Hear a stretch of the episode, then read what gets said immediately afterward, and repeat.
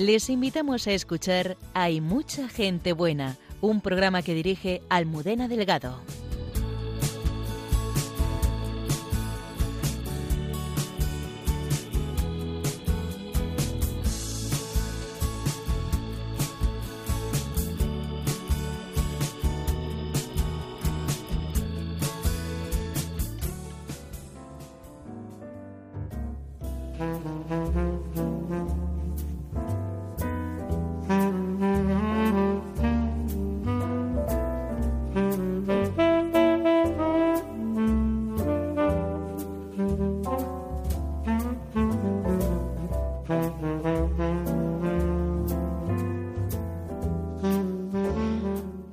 Buenas noches, bienvenidos al programa Hay mucha gente buena en Radio María. Me acompañan Antonio Escribano en el control, el padre Isaac y el padre Javier. Esta noche tenemos con todos nosotros al provincial de los Carmelitas Descalzos, el padre Miguel Márquez. Fue una de las entrevistas más escuchadas y más descargadas de nuestro podcast, porque ya sabemos que podemos descargarnos los podcasts, no solamente los más recientes, sino pues todos los que se han ido escuchando. Y esta fue una de las entrevistas más descargadas y que mayor eco ha tenido, y por eso hemos querido invitarle pues para que nos ayude a reflexionar un poco cómo vivir a Dios en lo cotidiano de cada día. Estará con nosotros también el padre Alberto Rollo, consultor en la Congregación para la Causa de los Santos. Esta noche hablaremos, este mes de noviembre, de los santos, de un mártir de Vietnam. Sin embargo, mm, no era de Vietnam, era español, de Valencia, de Játiva, San Jacinto Castañeda. Y tendremos una entrevista con un matrimonio que es fantástico, que van a cautivar a todos los que lo escuchen Miguel Ángel Lanchares y su esposa María Ángeles, que nos van a contar pues cómo es su vida, la vida con sus cuatro hijos y cómo ha habido un momento muy duro en su vida, muy duro, la enfermedad de su hijo, en la que han descubierto la cercanía del Señor y cómo el Señor les ha ido ayudando a vivir esta situación.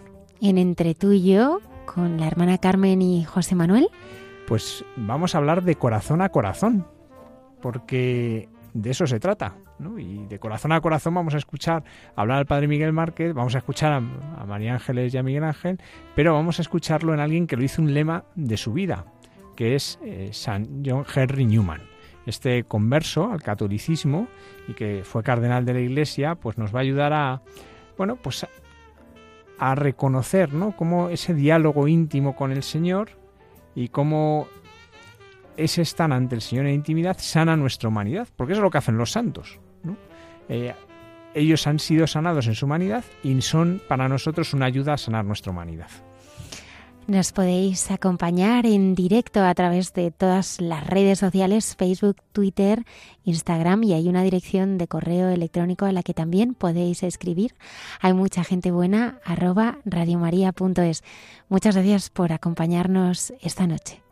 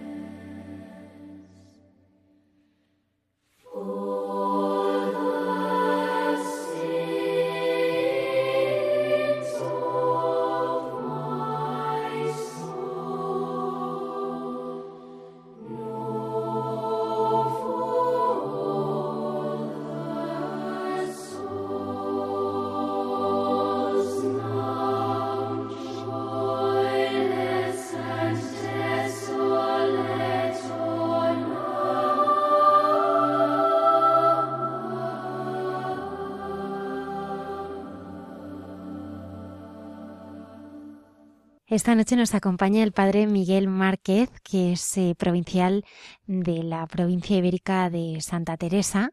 Eh, muchos de nuestros oyentes eh, ya le conocen porque mm, su programa, el programa en el que estuvo hace algunos años compartiendo su testimonio, ha sido uno de los más descargados, ¿verdad? Sí, de los podcasts que más han descargado y que más eco han tenido. Buenas noches y bienvenido, padre. Buenas, buenas noches, buenas noches con mucho gusto de estar con vosotros. Sí. Padre, ¿qué le llevó a seguir la llamada de Dios a ser carmelita descalzo?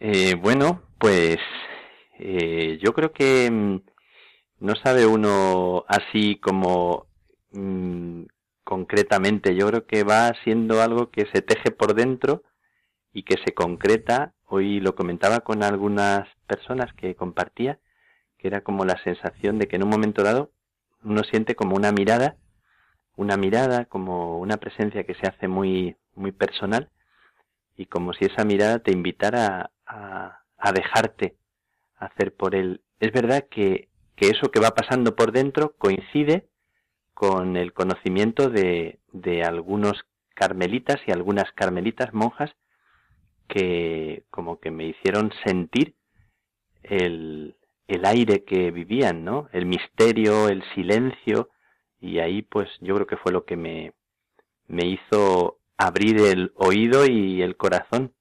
Y, y después el descubrir eso y aventurarme, es como aventurarme algo que no sabía dónde me llevaba, pero me atraía poderosamente, era como un, un amor que me empezó a hacer sentir que, que mi vida era valiosa para él y no sabía explicar eh, ¿Por qué? Porque yo me seguía sintiendo muy, muy frágil, muy pobre y no, no valioso, pero me sentí muy, muy atraído. Entonces yo creo que eso fue lo que me llamó al Carmelo, conocer a las carmelitas y a los carmelitas, mm, algunos carmelitas que conocí, bueno, en las Batuecas y, y luego en Plasencia a las carmelitas en, en mi tierra. Y eso fue lo que me, me contagió el aire de su, verdad, de su fragilidad enamorada. Hoy hablábamos de cómo eh, los conventos de carmelitas muchas veces eh, al principio estaban a lo mejor fuera de las ciudades, pero ahora están muy integrados en muchas ciudades, ¿no? Porque han ido creciendo y se han quedado dentro. Y que en medio de todo ese ruido de la ciudad, muchas veces de los coches, de repente uno entra en el Carmelo y es un espacio en que de repente uno se queda solas con Dios. ¿no? Y que por eso es tan atractivo para mucha gente, incluso no creyente, el, poderse refugiar en ese espacio. Y yo recordaba ahí cuando Juan Pablo II estuvo aquí en Cuatro Vientos que decía que uno de los grandes problemas de Europa era la falta de interioridad. Y, y, por tanto, también eso hace que el atractivo por los lugares donde se vive la interioridad crezca. ¿Cómo, cómo podemos cultivar la interioridad? Sí, lo primero, claro, muy de acuerdo en lo que dices de que, de que la gente busca espacios donde vivir un silencio habitado, ¿no? Hay cada vez más necesidad de, sentir que, que no hace falta irse muy lejos, aunque hay gente que busca lugares exóticos o, o paradisíacos, que es verdad que pueden ayudar si uno los encuentra y a veces tampoco están tan lejos, pero que el lugar por excelencia es el propio interior, la propia vida y que es verdad que aunque busques eh, lugares ideales, si no lo encuentras dentro de ti, nunca, nunca te van a hacer descansar, ¿no? Y mm, yo creo que es un tiempo en que buscamos, bueno, como siempre, el ser humano busca el hogar, busca sentir que su, su propia tierra, su casa, su, su vida es un lugar digno de ser habitado, porque si no, nunca descansas del todo, nunca encuentras sosiego, ¿no? Como decía San Agustín. Pero yo creo que cada vez más hay como una necesidad eh, no sé si cada vez más, yo creo que es de siempre, en realidad, si entras y calas en, en cada momento de la historia, siempre el ser humano necesita como conquistar ese, ese país a veces que es el más lejano y es el que está dentro de ti.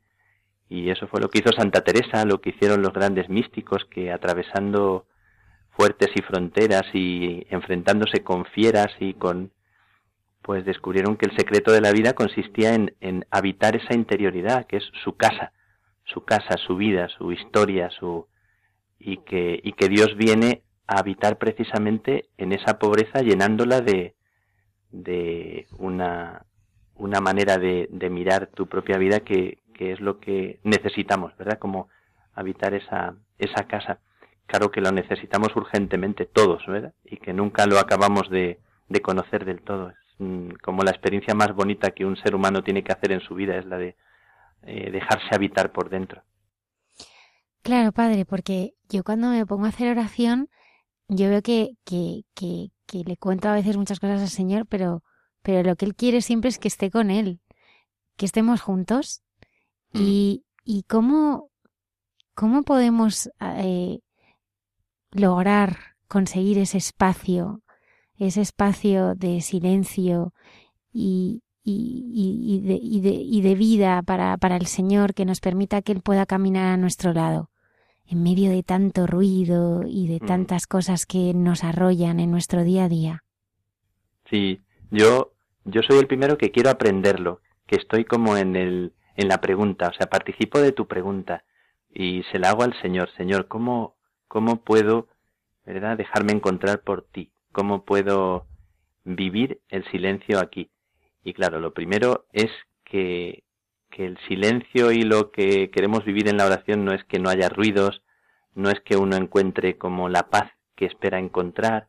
Casi el primer error cuando uno se pone a hacer oración es pensar que, que va a cambiar algo sustancialmente. Y en realidad lo que está queriendo el Señor es que no, no esperes que se produzca ese encuentro en, en otra realidad que, que en, en tu propia verdad, en tu pobreza, en este momento, entonces, como dejarle al Señor que venga y igual que, que, cualquier persona que nos quiere o que queremos, lo que más desea no, no es otra cosa que estés al lado, que acompañes, aunque estés en sequedad, aunque estés en, en un momento que no es fácil para ti. Entonces eso es lo que hacía Santa Teresa, que sentía que se ponía al lado del Señor en Getsemaní y le acompañaba. Y, y le acompañaba según estuviera, si estaba nerviosa, si estaba, se sentía más débil, si sentía su propio pecado, su propia pobreza. Entonces, como que lo primero es no irse a un mundo soñado, no esperar a mañana, no esperar a sentirse digno con la dignidad que uno espera, sino, sino sentir que Dios quiere venir a estar contigo y dejarle, dejarle rendirse a la presencia que Él quiere regalarte, ¿no? Y Él quiere estar contigo ahora, aunque tú te sientas indigno, te sientas pobre. Entonces, como aceptar que Él es el que está eh, tan, tan feliz de venir a estar contigo, eso, el, el habitar ese momento presente y dejarle que, que Él cumpla la cita que desea contigo, yo creo que eso es ¿verdad? lo primero, lo primero, no, no, no esquivar o no pretender eliminar lo que en ti es, es verdad, porque Él viene a abrazar lo que tú eres para transformarlo, pero primero déjale que entre en tu casa, ¿verdad? No, no le, no le lleves a otra casa eh, mm, diferente que la tuya, ¿no? Empezar por ahí, empezar por mm, gracias Señor por estar aquí, por estar conmigo, gracias Señor porque yo sé que me quieres, ¿no? Aunque yo me siento tan, tan pobre, pero empieza la oración por ahí, ¿verdad? Y por escuchar tus propios ruidos, ¿no? Me siento mal, estoy, mm, hoy me siento especialmente débil, me, encuentro cansado, pero, pero luego mirarle a Él y, dejarle que esté contigo ahí. Hoy estaba comiendo en el trabajo con una persona a la que, bueno, por las que hacemos este programa, esas personas que, que, que intentan hacer la vida un poco más feliz a los que le rodean. Y entonces me decía, es que yo no sé cómo no se puede dar cuenta a la gente que ocurren milagros. Ocurren milagros todos los días, pero es que es que no, no, no, no, no sabe, a veces es que no se sabe mirar, pero, pero ocurren milagros.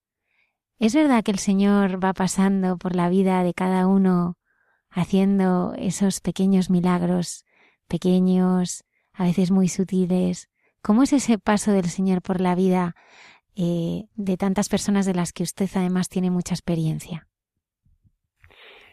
Mm, bueno, lo que, lo que sí que yo percibo continuamente es, es lo que estás diciendo. Como que es verdad que hay milagros y además milagros eh, continuos, continuos. Si uno mira, si uno mira por dentro, si uno escucha bien, si uno se descalza, si uno desnuda, desnuda su, su afán de seguridad y, y no pides al Señor seguridad, sino que le pides eh, aprender a escuchar con tu debilidad, la debilidad del otro y, y no intentas tapar tu vulnerabilidad con, ¿verdad? Con, con seguridades, entonces de repente te acercas a las personas y las personas son un pozo en el que Dios te hace guiños, ¿no? Dios te, te regala cosas. El otro día estaba con una, una religiosa que tiene, ha tenido un problema cerebral y no sabe, tiene la inseguridad de que en cualquier momento le pueda dar otra vez el uno y que pueda ser definitivo.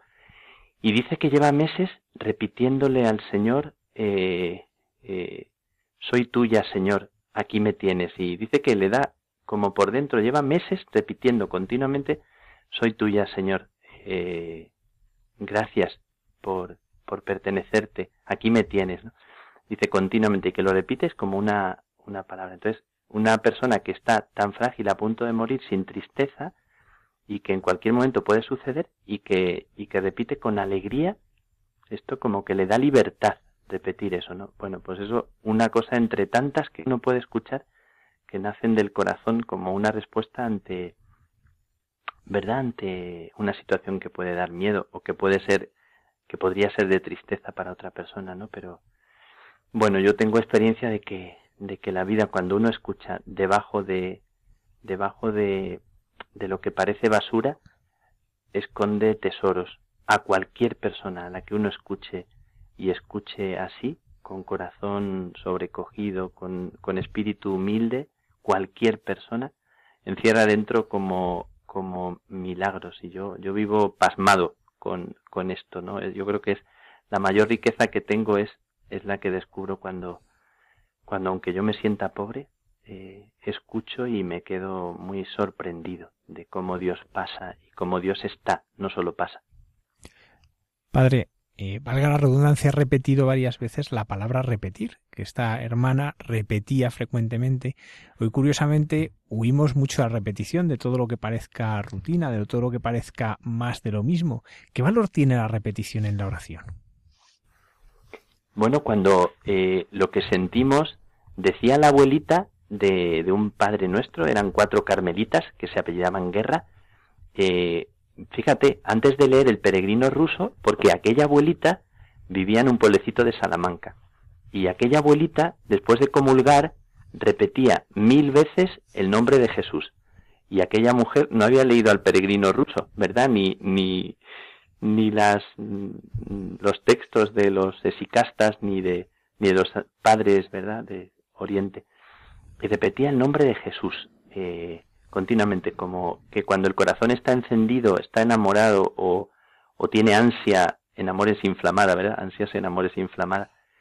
Eh, hay una frase, hay una palabra que se te aloja en el corazón y que solo calmas el corazón cuando la repites, ¿no? Entonces hay veces que, que puede ser en el silencio, hay silencios que no necesitan palabras y es una presencia, es una mirada, ¿verdad? Y necesitas quedarte así sin decir nada, sin hacer nada, como quien se deja estar y como quien se deja ser en presencia del Señor. Yo recuerdo que al principio cuando, cuando me, el Señor me tocó el corazón, le pedía las llaves a las carmelitas y me sentaba delante del altar mirando al sagrario y me pasaba allí horas.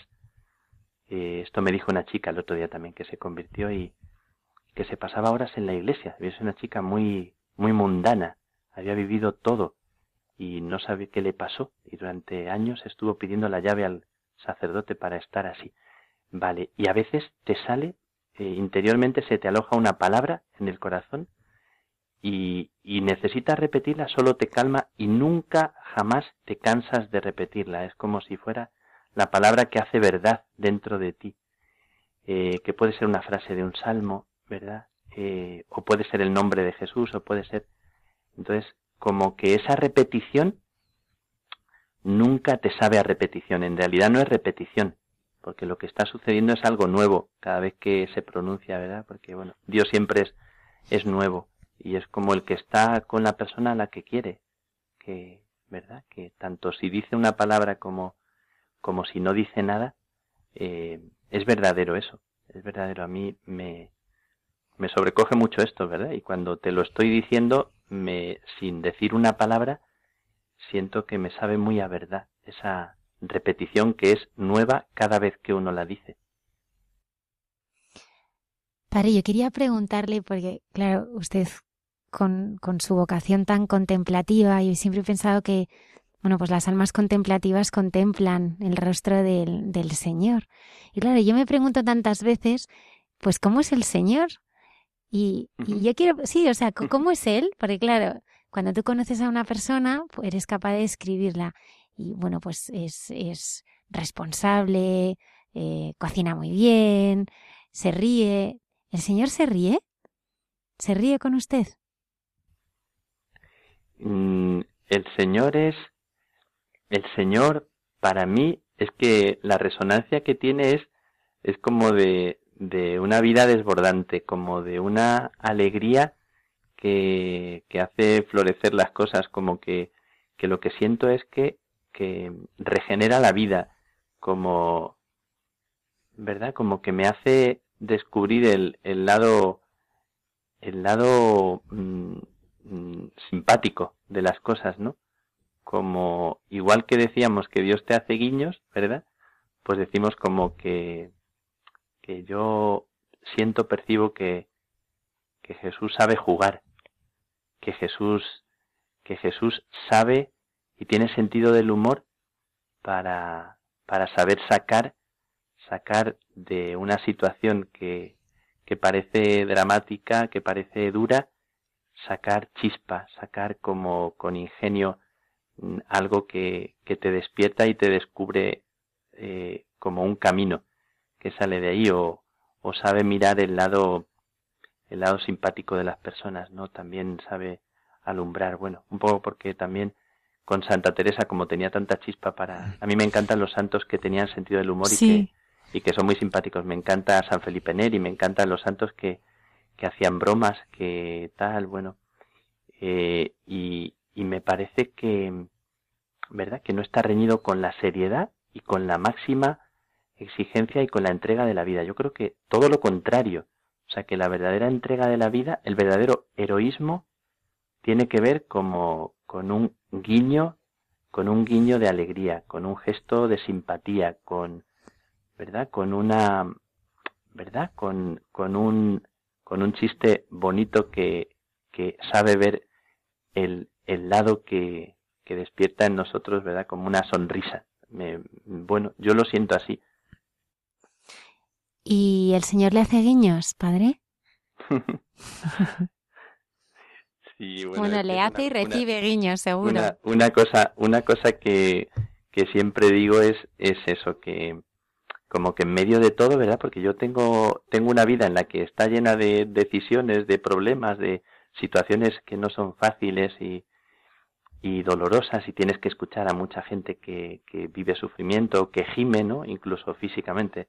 Hoy he estado escuchando a una amiga que gemía de dolor, ¿verdad? Que, que lloraba con, mm, haciendo gemido, ¿no?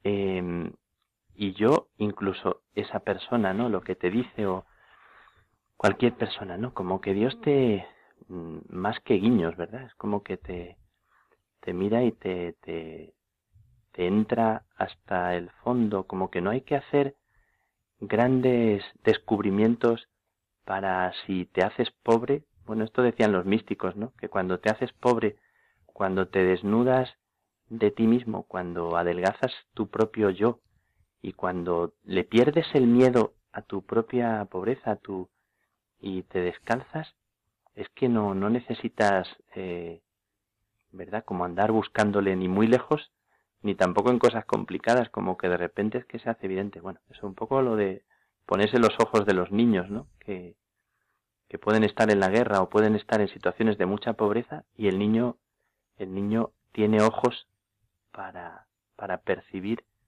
eh, eso, ¿no? Como Dios se hace presente, ¿no? Yo, yo vivo mucho de esto, ¿verdad? No, no, espero no engañarme ni, pero, pero vivo mucho de, de lo que percibo y, vivo muy sorprendido, muy, muy sorprendido. Mm. Padre Miguel, y muchas veces hay personas que, que han llevado una vida de oración, de, intimidad, y por ejemplo, pues llega un niño a su vida, ¿no? Tienen un hijo y de repente todo cambia, ya no tienen espacios de intimidad, ya no encuentran esa intimidad, eh, dejan de ver a Dios, parece como que se les nubla, ¿no? ¿Cómo esas personas que de repente tenían un modo de encontrarse con Dios, llega un momento en que no, son capaces de verle? ¿Cómo ellos pueden encontrar los guiños de Dios? Sí. Eh, bueno, yo creo que cada uno tiene que hacer su propio descubrimiento, ¿verdad? Yo como que soy, no soy maestro del, de, ¿verdad? Como para enseñar a la gente así, ¿verdad? Como para tener una receta para cada cosa, ¿verdad? Porque pareciera que, que si respondo a las preguntas como que tuviera respuesta para todo, en realidad, como que donde he ido yo aprendiendo es en mi propia pobreza y en los giros y en los desconciertos de la vida que de repente no ves. El primer libro que leí de oración se titulaba ¿Cómo tendré yo oración?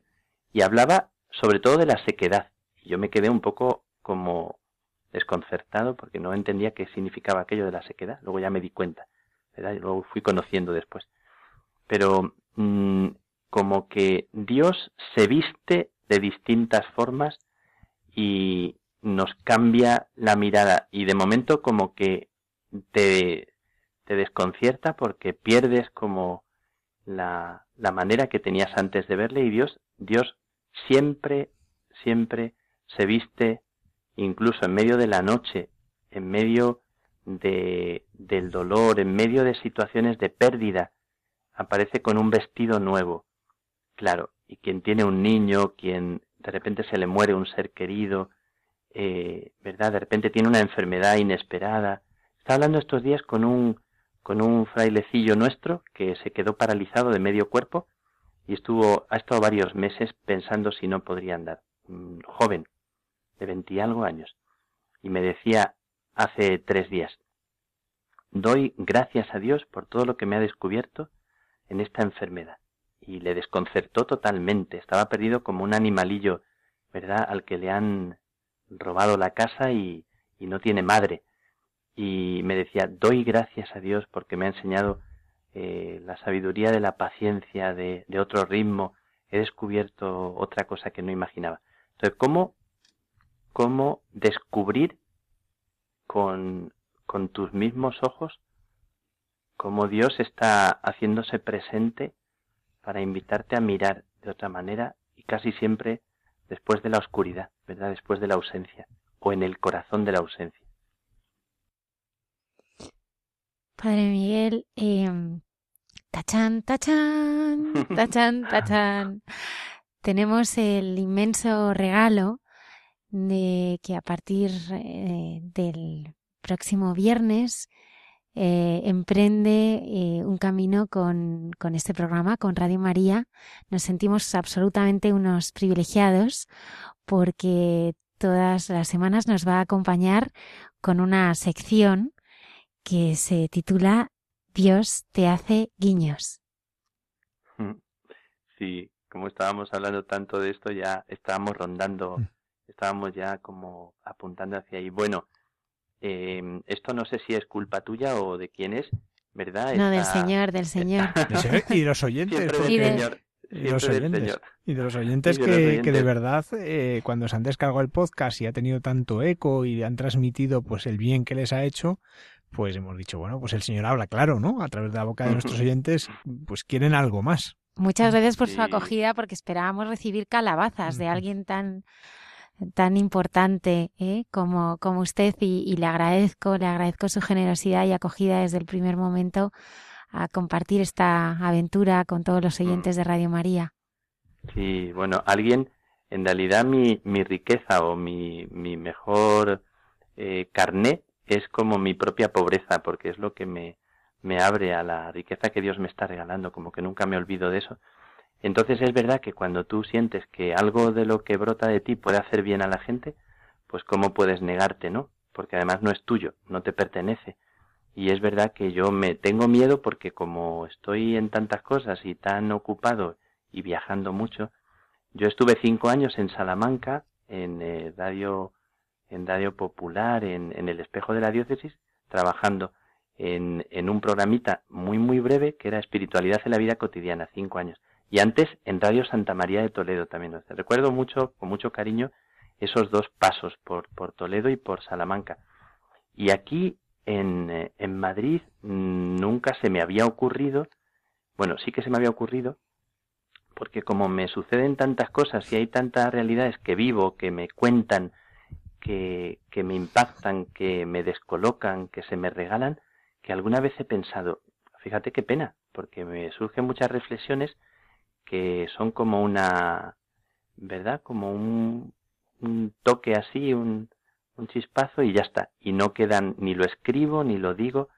Y entonces, cuando me, me hablaste el otro día y me comentaste, dije, pues mira, ¿por qué no? No sé, me lancé y eso, no sé si un poco, un poco ahí como imprudente porque con, con todo lo que tengo, pero me apetece también, o sea, me parece que es como algo que, que sí, que, que seguramente viene del Señor y, y bueno, y, y con gusto de compartir mi, mi pobreza abierta a lo que el Señor pueda como querer hacer resonar ahí, no, no, no quiero, no quiero esconderme. ¿Qué, qué camino vamos a recorrer? ¿Qué, qué trata de transmitir eh, Dios te hace guiños? Eh, pues yo creo que lo dice todo el título. O sea, y además no tengo ni idea de por dónde puede ir, de por dónde pueden ir los guiños de Dios, porque además eh, es como el Señor el que, el que se hace presente. Yo no, yo vivo así como, como muy abierto a dejarme sorprender y mm, en el camino, en el ir y venir, en cada persona, en cada situación, en algo que, que uno no esperaba, en, en lo que no está programado, en, en lo que no imaginas, pues como que ahí me dejo, me dejo sorprender en tantas cosas que te cuenta la gente, en tantos heroísmos invisibles, en heroísmos de vida cotidiana, de un padre de familia, de una mujer pobre que, ¿verdad? Como la viuda del Evangelio, que eso que contaba Jesús de la viuda o de, o de tantos personajes que sobrecogen, es que eso como que lo tenemos ahí al lado y no lo vemos. Entonces, ¿qué, quiere descubrir la sección? bueno, lo que Dios quiere hacer descubrir, pero desde luego lo que sí quiere es como poder ver y mirar como tantas riquezas y tantas sorpresas que están en la, en la acera y en la gente con la que te cruzas y en, en situaciones ordinarias, que las tienes al lado y las tienes dentro de casa y las tienes dentro de ti mismo. Entonces poder ver eso, ¿verdad? Es como cuando uno se descubre a sí mismo en la mirada de un niño o verdad, o como mi padre, que era como muy así, como que parecía duro, y cuando nacieron eh, las sobrinas, ¿verdad? Pues, o los sobrinos pequeñitos, de repente descubrimos que mi padre era, era un pozo de una sorpresa, ¿no? Entonces, esa sorpresa que está escondida, como a veces un poco enterrada, no sé, yo querría pedirle a Dios que nos ayude a tener ojos para descubrirla. En un mundo que está tan convulso, tan lleno de, situaciones violentas, en un mundo tan aparentemente tan en, en guerra, en conflicto, tan interesado, es un mundo lleno de, de perlas, de, de realidades que, están en el corazón del ser humano también, eh, por supuesto, y, y como que ahí están haciendo Dios, ¿no? Los pesebres no están lejos. Pues Padre Miguel, muchísimas gracias, no solamente por esta entrevista, por estas reflexiones que ha compartido con nosotros, sino por ser parte de esta familia. Ya lo era desde aquel día que le entrevistamos, porque mucha gente, ya digo, como lo lleva en el corazón, pues cuánta gente habrá rezado por usted, ¿no? Pero ahora ya, pues de un modo mucho más eh, orgánico, mucho más eh, ya arreglado en el tiempo con sus intervenciones, pues va a estar en esta familia y estamos deseando pues dejarnos sorprender por esos guiños de Dios. Muchísimas gracias, Padre. Gracias a vosotros, Javier y Almudena, y, y con mucho cariño hacia toda la gente que escucha, a cualquiera que ahora esté escuchando, va un, un abrazo y una, y una bendición y una oración en silencio como acogiendo, ¿verdad? La gente que nos escucha ahora mismo como un, un pequeño guiño de, de cercanía eh, así en, en Jesús para cada uno, para cada una. Muchísimas gracias, Padre. Y hasta el próximo viernes, qué bien suena. Hasta el próximo viernes. Muchas gracias. De nada, de nada. Un abrazo muy grande.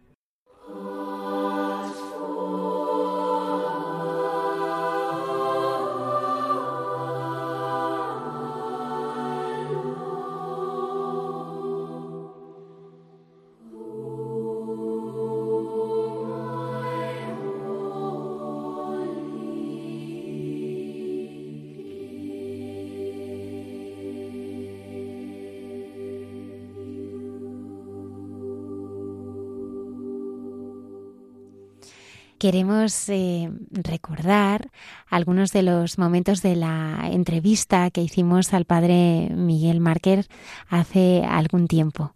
¿Qué respuesta le das eh, tú al dolor hmm. o a los que sufren? Pues lo primero que digo es que yo no he sufrido tanto en la vida. O sea, yo tengo mis propias noches, mis sufrimientos, pero me siento como muy pequeñito para poder decir una palabra como respuesta al dolor que la gente tiene. Yo escucho cómo la gente debajo de su dolor tiene también una respuesta. ¿Qué hace la gente con su dolor? Eso yo, para mí sigue siendo una escuela. Yo cuando voy a cualquier lugar y ves cómo la gente lucha, cómo se ponen en pie, cómo, cómo en Burkina, ¿no? Una mamá de familia en una bicicleta con chanclas, con un, unos bultos inmensos y con el niño a la espalda, un bidón de agua en un lado, haciendo kilómetros, sudando, eso es una foto que capté. Yo digo, esta mujer diariamente eh, está haciendo un camino eh, y yo me quejo de determinar. Entonces, hay una respuesta de las mismas personas a ese dolor. Yo creo que hay una respuesta debajo del mismo dolor, pero la gente espera nuestra compañía. La gente espera que alguien esté al lado. Aunque no sepas la respuesta ni sepas qué decir, lo de amar no es acertar, ¿no? Lo de amar no es que tengas la respuesta ni la medicina, ¿no? Amar es estar al lado, amar es, es acompañar. Eh, eso que no acertamos a hacer, ¿no? Yo me siento muy torpe para, para eso. Pero la gente cuando alguien está al lado y, ofrece su pobreza para estar al lado, el dolor encuentra algo, ¿verdad? Encuentra una luz en la noche, ¿no? Una estrella en la noche, que estamos en esta noche. Y, y yo cuando escuchas, escuchas, debajo de la basura siempre aparece alguna cosa, eh, alguna perla. Entonces, es verdad que hay mucha basura y que cuando nos contamos hay mucha queja, mucho lamento, mucha, mucho amargor en mucha gente, pero cuando hay alguien que escucha con paciencia, siempre aparece un hilillo del que tirar, ¿no? Y, y es la misma persona la que lo tiene, no eres tú el que le llevas eh, la pastilla adecuada, ¿no? La misma persona, la que del fondo de sí misma, más abajo de sus infiernos, hay algo. Cuando eras jovencillo y entrabas en contacto con las carmelitas, ¿no? Te preguntabas, nos contabas, ¿no? Oye, ¿será esto verdad? Porque, claro, es, es como, pues a mí me gustaría ya desde, bueno, pues todos los años que llevas ya, pues caminando al lado del Señor, ¿no? Que compartieras con los oyentes cuándo Él ha salido a tu encuentro, ¿no? En qué momentos Él se ha hecho presente en tus naufragios. Ya nos has contado, ¿no? Que Él ha estado ahí, ¿no? Pero es verdad, Él es verdad. Eh, yo he sentido, porque yo como, como no vengo de, de, o sea, vengo de ese mundillo, ¿verdad? No es que yo nunca he estudiado en colegio religioso, siempre, no, no, no, no, siempre era colegio público, además yo, yo creo que el colegio mío era el más salvaje de, de Plasencia, porque eran tremendos, ¿no? A mis hermanos luego les llevaron a otro, ¿verdad? El que estaba enfrente que era un poquito más, ahora mi cuñada es el director de ese otro colegio, pero el mío era el de la gente de los barrios así más, más cañeros, no más. Entonces, bueno, em, yo eh, eh, he sentido como que eh, el Señor, o sea, me ha ido mostrando, iba a decir que, que su rostro, inesperadamente, es verdad que yo tengo como mucha capacidad de asombro. Es verdad que yo, yo sí que conservo eso, ¿no? Como mucha capacidad de sorprenderme de las cosas. Pero me sorprende mucho el ser humano, lo que se esconde dentro del ser humano, porque veo mucho a Dios ahí. Y Dios me ha ido eh, regalando como comienzos en tantas situaciones, milagros de vida. Yo, yo, yo soy un coleccionador de milagros. Por favor, comparte. Sí, no, muchos milagros de vida en, en, muchas personas, o sea, cosas tan bonitas, la gente te cuenta cosas tan, tan bonitas, tan, tan sobrecogedoras, ¿no? Que, bueno, hace poquito la, una carmelita, o sea, eh, Patricia, eh, la priora de Ondarribia, cuenta la historia de su tía, que murió de septicemia en País Vasco. Dolores terribles, ¿no? Y dice que muere y poco antes de morir dice tres, dice tres veces en, euskera, Seine Derra, y es qué hermosura. Tres veces se le ilumina la cara y. Y dice, qué hermosura, qué hermosura. Y muere. Entonces, la familia queda durante muchos años impresionada. Hace seis o siete días murió una carmelita en, en, de 39 años, la más jovencita del convento de Santa Cruz de la Sierra en Bolivia, de un, de un tumor en la cabeza. O sea, terrible el mazazo yo le envié una bendición, cuando estaba en agonía le envié una bendición grabada para que se la pusieran en el oído, ¿no? Para que Dios la guardara en el hueco de su mano, para que sintiera gracias por tu vida, tal, bueno. Creo que la escucho. Pero ella, antes de, de morir, le dice a la, a la hermana que estaba al lado, me dijo, le murió diciendo, soy feliz. Soy feliz, ¿no? Diciendo, como que te queda sobrecogido de, de, de, de cómo de cosas que la gente percibe o ve que, que están ahí, ¿no? He hablado de dos monjas, pero podría hablar de tantas madres de familia, de padres de familia que te, ¿verdad? Como que te sobrecogen, ¿no? La historia. Yo soy un coleccionador de, de, de cosas que aparecen, que, que emergen y que, y, y, que son milagros de amor, ¿no? De, de una entrega tan bonita en, en la gente que a mí me, me, me, me, conmueve mucho eso, ¿no? Y continuamente, diariamente, estoy viendo en, en las personas, ¿verdad? Como, como cosas de una entrega. Me contaron hace poquito la historia de, de Noé, que es un papá de, un padre de Talavera de la Reina, que esperaba todas las noches a su hijo, Esteban, que venía borracho, venía, eh, venía fumado, venía drogado, y le esperó durante muchos meses, todas las noches, y le esperaba con un vaso de leche, ¿verdad? Lo calentaba al llegar, un vaso de leche, y para desearle buenas noches, le besaba y el hijo que venía como venía, ¿verdad? Un día, otro día, otro día. Dice, me lo contó hace poco Fátima, que es su hermana, hermana de, y que un día el, el Esteban se quebró, se quebró y, pero se quebró por su padre, o sea, le quebró su padre, le, le pudo. Y se echó a llorar, eh, y dijo, no, no puedo eh, herirte más, ¿no? Y cambió, cambió después de, pero su padre le esperó todas las noches. Cuando tenía el mono, o tenía el mono que una hermana dijo, tu hijo está sufriendo, está llorando. Se acercó, le abrazó y le dijo, yo siempre estaré contigo. En toda... Y, y fue una historia que me acaban de contar hace poco que digo, pero bueno, este es un padre de familia, un señor de Talavera, un currante, un hombre que esperaba a su hijo con un vaso de leche todas las noches y lo acabó esto, ¿no? Y cuando muere Noé, el que le abraza y le, y le tiene contra su pecho es Esteban y, y, Esteban llora dando gracias a Dios porque ha tenido un padre, ¿verdad? Pues un, una historia que nos, no conoceríamos y que la vida está llena de historias, de historias así, de un amor, ¿verdad? Que, que a mí eso me parece, este es el milagro. Y eso, en medio de este mundo tan lleno de dolor, tan roto, está lleno de historias así, lleno.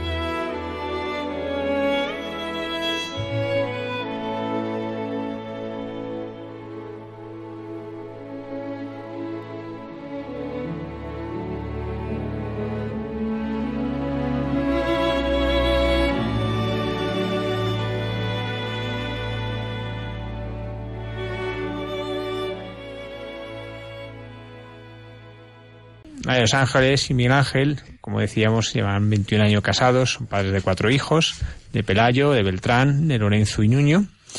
Y bueno, lo primero, eh, estamos hablando, ya hemos sabido, ya sabemos que eh, aquello empezó una conversación en la facultad, que empezó directa, te quieres casar conmigo, es una buena manera de empezar. Eso sí que es un flechazo, ¿eh? sí. Pues conocisteis allí en la universidad, ¿no? Sí, sí, sí, en la, en la facultad, estudiando historia, y solamente se me ocurrió entrar a hablar con ella diciéndole que si se quería casar conmigo. ella me esperaba todos los días, yo tenía una mirada clavada y, y, miraba para atrás y estaba él mirándome todos los días hasta que le hice caso. Pero es curioso, María Ángeles, me contabas antes que había una anécdota cuando tú tenías siete años. Sí, yo, yo de pequeña cogí, cogí una, una libreta y inventaba nombres eh, ficticios y teléfonos de números de teléfono ficticios. Y uno de esos números de teléfono era su número de teléfono. Calcado. Todos los números. Todos los números. Y en el mismo orden.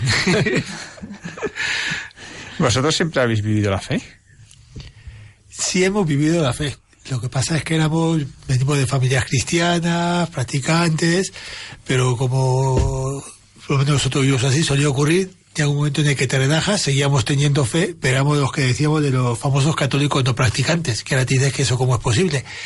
Pues, pues sí, cuando éramos novios, pues a lo mejor íbamos de viaje, visitábamos iglesias, nos gustaba, teníamos fe, yo le pedí que se casara conmigo delante de la Virgen en el cerro.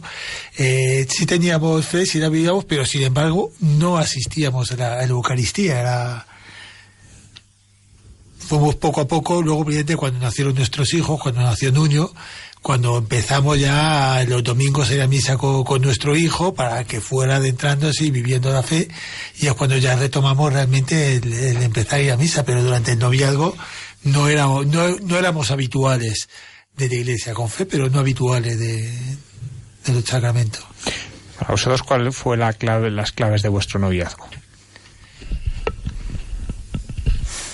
Yo el, el, noviazgo siempre me lo tomé, evidentemente me, me parecía una persona excepcional y yo lo que quería era estar con ella. Eh, yo me acuerdo estábamos efectivamente del, del, equipo de rugby y nos íbamos a celebrar los terceros tiempos y yo elegí ir a los terceros tiempos porque lo que me apetecía era estar con ella o salíamos entre los hermanos y también empecé a distanciarme porque lo que me apetecía era estar con ella y no es no era una renuncia, no era una renuncia a estar con mis amigos, ni a estar con mis hermanos, ni muchísimo menos.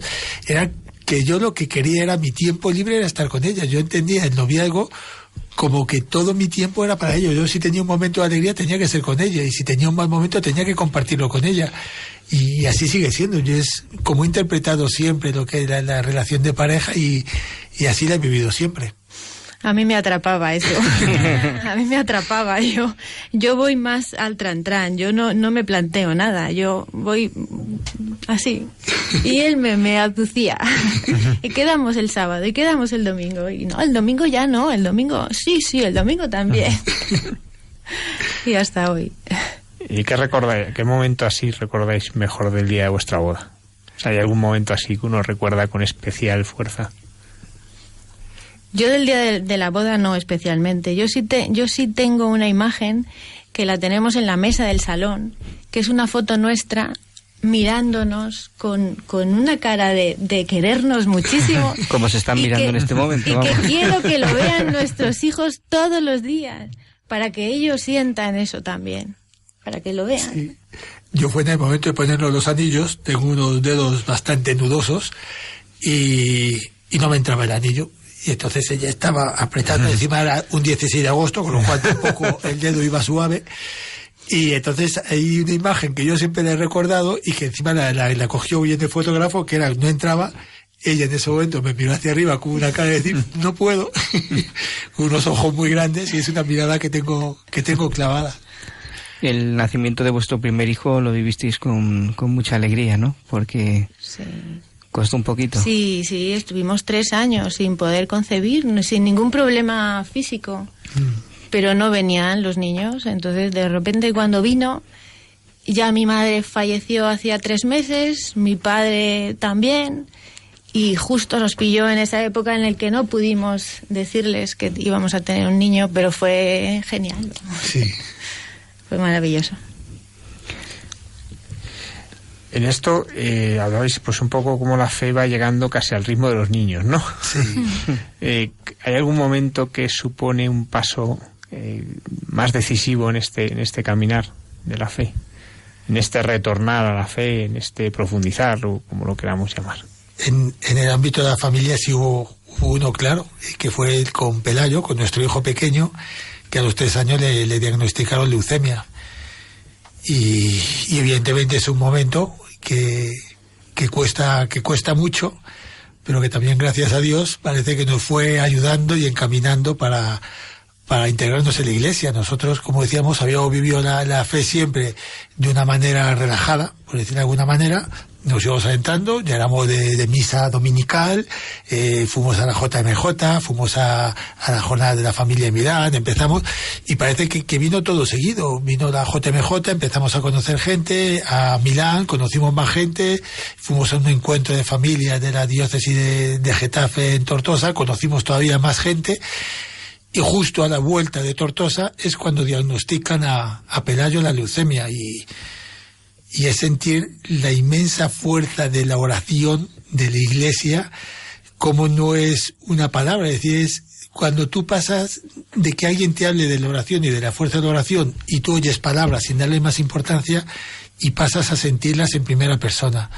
Y, y carape, eso te lleva a cambiar la vida, porque te ayuda a, a enfrentar la, la, la barbaridad que es un hijo luchando te ayuda a enfrentarla con, con, una mirada totalmente distinta. Fue, fue evidentemente un momento complicado que, no, que nos sigue marcando hoy. ¿Cuántos años han sido de lucha para Pelayo y para todos? Pues... Cinco años llevamos, pero está muy bien, está genial. Y la oración, el poder de la oración, la oración ha hecho que estemos tranquilos, que pasemos la enfermedad de Pelayo con tranquilidad y que Pelayo la haya vivido contento, que es muy sorprendente y alguien puede pensar que estoy mal, pero es verdad que Pelayo tiene una sonrisa especial.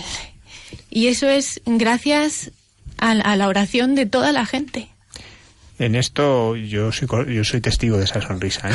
Me impresionó tanto la, la, primera vez que vi a Pelayo ya con, con la enfermedad, eh, lo conté en la homilía de ese día. Había estado en vuestra casa y cuando llegué, pues, pues es lo que me, pues, no, pues no, no me acuerdo cuál era el evangelio. Para mí lo que me salió es hablar de la sonrisa de Pelayo, me había impresionado muchísimo.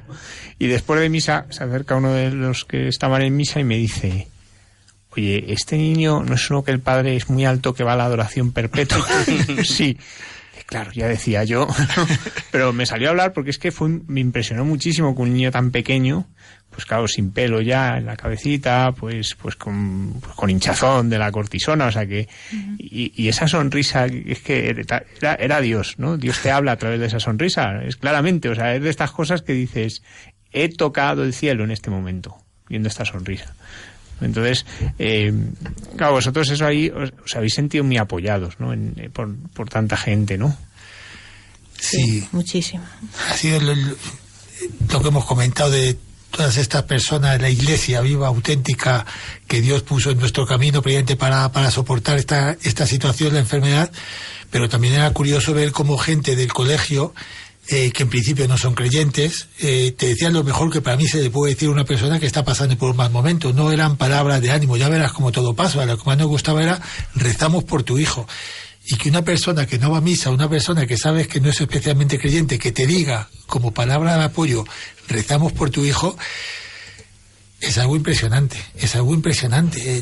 Y, también en, en, el hospital, ver también como los padres, eh, hay una anécdota, debíamos de ser una familia que creíamos que éramos insoportables, porque no, yo, nosotros somos siete hermanos, María Ángeles son seis, estamos en la habitación de, del hospital con niños eh, sin defensas y resulta que, que, venían a vernos y, y, Pelayo empezaba a reírse y a reírse y una juerga en la habitación que entraban los padres de otros niños a ver qué es lo que ocurría, todos tan alegres y al lado nuestro había un chavalillo un, eh, de, de 12 años que estaban preparándole para un trasplante, eso es una se habla fácil de un trasplante, pero un trasplante es una barbaridad Bueno, pues estaba el, niño fatal, lo estaba pasando muy mal, eh, la madre llorando a todas horas casi, y nosotros le pedíamos perdón por la risa de Pelayo, y ella nos decía que no pasaba nada, que, que eso le daba alegría a su hijo, y creíamos que eran palabras.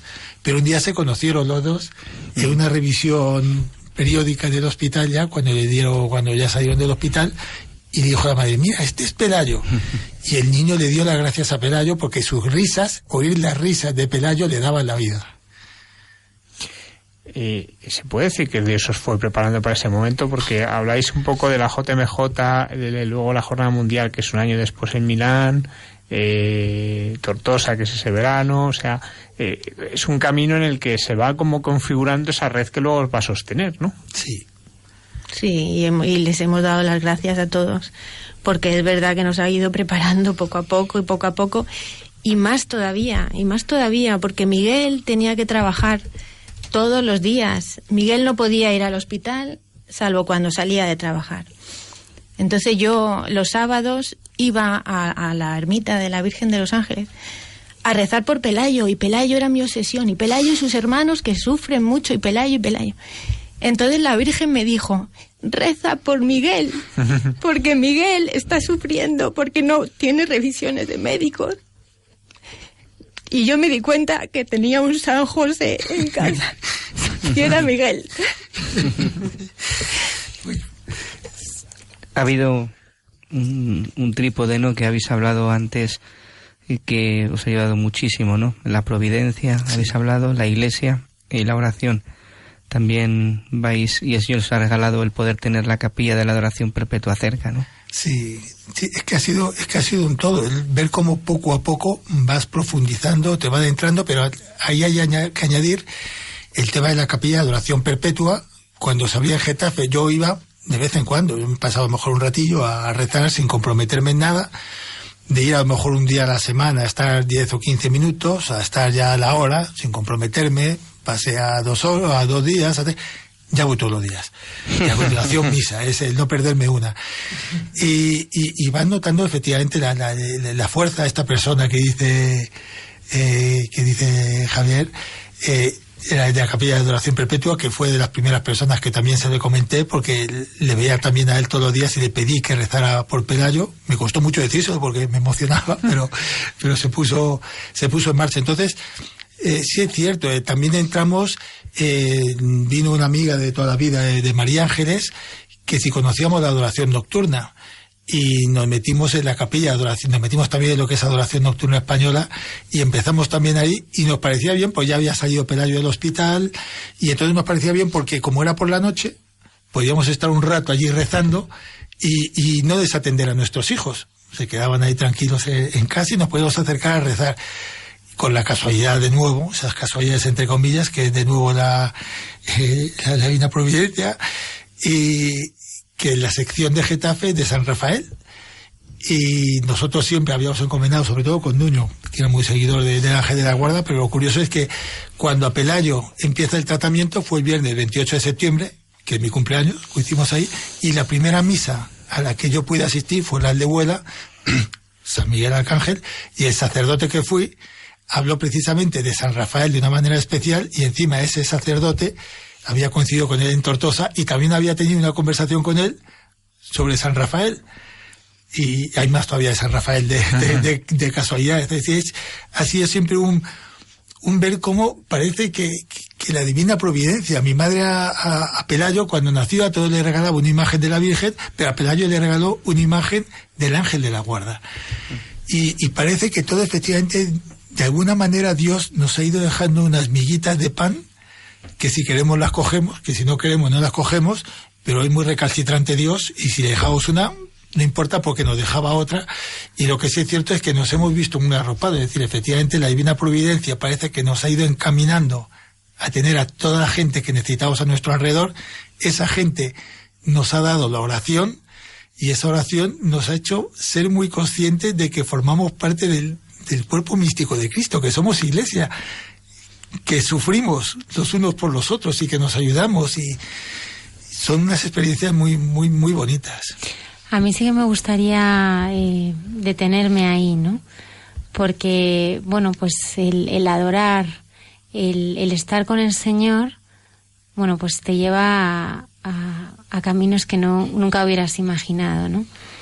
Eh, ¿Cómo es esa intimidad vuestra con el Señor, no? Ahora mismo, pues nos pesa la vida a todos y, y bueno, la vida de, muchísimas personas que nos rodean, eh, pues es muy complicada, ¿no? Nos encontramos todos los días con, personas que, que sufren muchísimo. Y, y en él está la, la respuesta, ¿no? A mí me gustaría que, que hablarais, ¿no? De, vuestra intimidad con el Señor, ¿no? De ese rostro que, que, como tú decías, ¿no? Es que ahora voy todos los días, ¿no? Porque es que tengo que estar con Él, tengo que verle y luego porque el Señor realmente te da, te da esa gracia y esa fuerza, ¿no? Para caminar con esa heroicidad, como decía el Padre Alberto, ¿no? Que te hace elegir la cruz, ¿no? Y cargarla, ¿no? Y, santificarla y... ¿Cómo es esa intimidad vuestra con, con el Señor? ¿Y cómo es ese Señor que vosotros conocéis y que experimentáis y que tratáis? ¿Por qué hay tanta gente que no le conoce? Nosotros, yo creo que las cosas son mucho más sencillas de las que parecen. Eh, hay anécdotas también de estas que siempre comentan, de, eh, de esta persona que se entraba en la capilla y solamente decía hola, buenos días Jesús y se iba a trabajar. Entonces te dices, yo creo que es así de sencillo. El, llegas y unos días te salen conversaciones, otros días no, una vez te apetece leer, otras veces lloras, otras veces te encuentras con una sonrisa tonta en la cara que no sabes por qué te viene. Y lo que es cierto es que el, volviendo quizá un poco, que es como vas adentrándote con, con lo de Pelayo, hay momentos en los que ves cómo te cambia todo, de, de cuando empiezas eh, con el sufrimiento y, y, te encuentras que, te, que estás pidiendo a Dios que cure a tu hijo. Y llega un momento en el que te dices, no que cure a tu hijo, sino que se haga realmente su voluntad. que se haga tu voluntad y lo único que le pides es que te dé fuerzas, que sea lo que él quiera, pero que te dé fuerzas.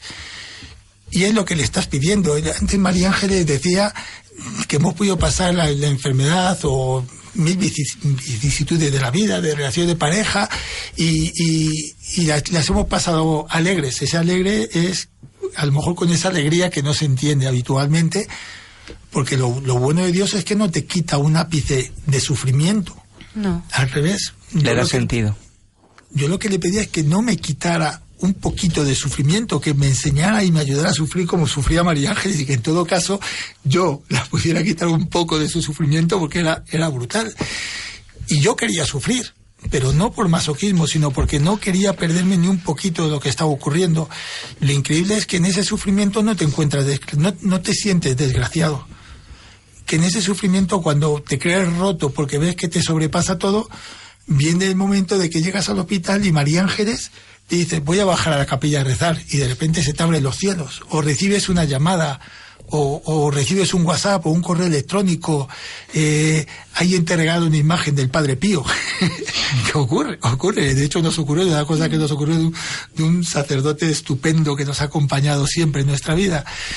Entonces, eh, yo creo que, que la oración es, como decía Santa Teresa, es tratar con Dios, es, es, es hablar y, y, yo creo que todos en el fondo podemos hacerlo, es, es hablar y, y un día se te da mejor y otro día se te da peor. Y sobre todo darte cuenta eh, que Dios no es un psiquiatra. Dios es el Dios todopoderoso que nos conoce, que sabe qué es lo que necesitamos y que tienes que confiar en Él.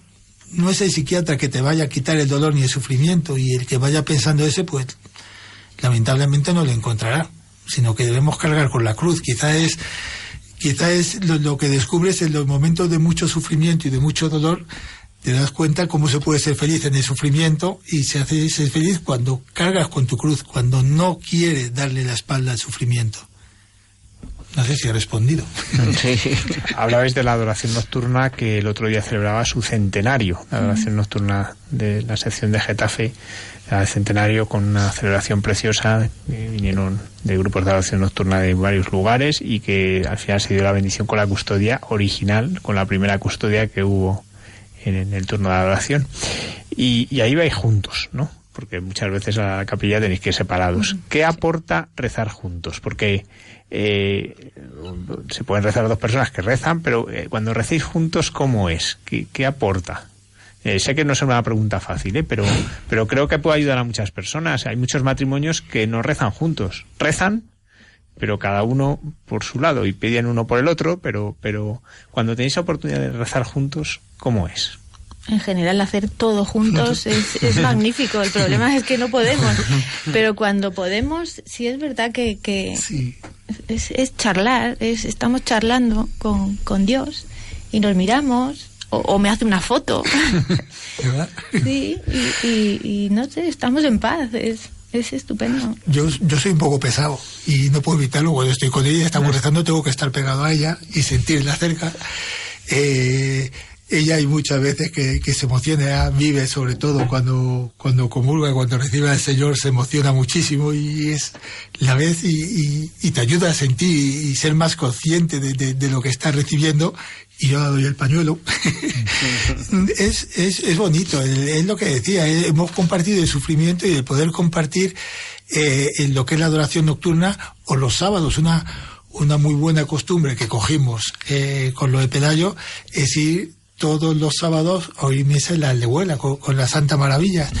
Y, es una buena costumbre y es un momento que en la medida posible no nos perdemos nunca. Ese rato de, paz, de cuando termina la Eucaristía, quedarnos tranquilamente sentaditos en el banco, rezando y disfrutando un poquillo los dos juntos, es sentirte en compañía es, es estupendo, cada uno en, en lo nuestro, con nuestras peculiaridades, pero, pero juntos es, es bonito. Padre Alberto, te veo estudiándonos pronto, ¿eh? A ver, pronto no, que son jóvenes. Bueno, somos jóvenes, pero te veo estudiando. Lo que Dios quiera, pero vamos, si es posible, pronto no. Eso es demasiado. Antes nos hablabais como eh, el momento de la pedida del matrimonio así más oficial fue delante de la Virgen de los Ángeles, mm. allí en su ermita del Cerro de los Ángeles. Eh, ¿Cómo es vuestra relación con, con la Madre? Yo es que voy allí a hablar con ella. No sé. Mira, yo con la madre, voy a volver un poco a, todo esto. Yo era, yo, he ido descubriendo poco a poco lo que es el rosario, lo que es la colonia de la Divina Misericordia, y yo al principio cuando rezaba el rosario me lo inventaba. Y lo mismo que cuando hacía Vía Crucis me lo inventaba. Hasta que un día eh, encontré un folletito con, con, el, con el rosario. Bueno, pues digo esto porque mi relación con nuestra madre es, en primer lugar, eh, eh, nos sentimos muy carmelitas.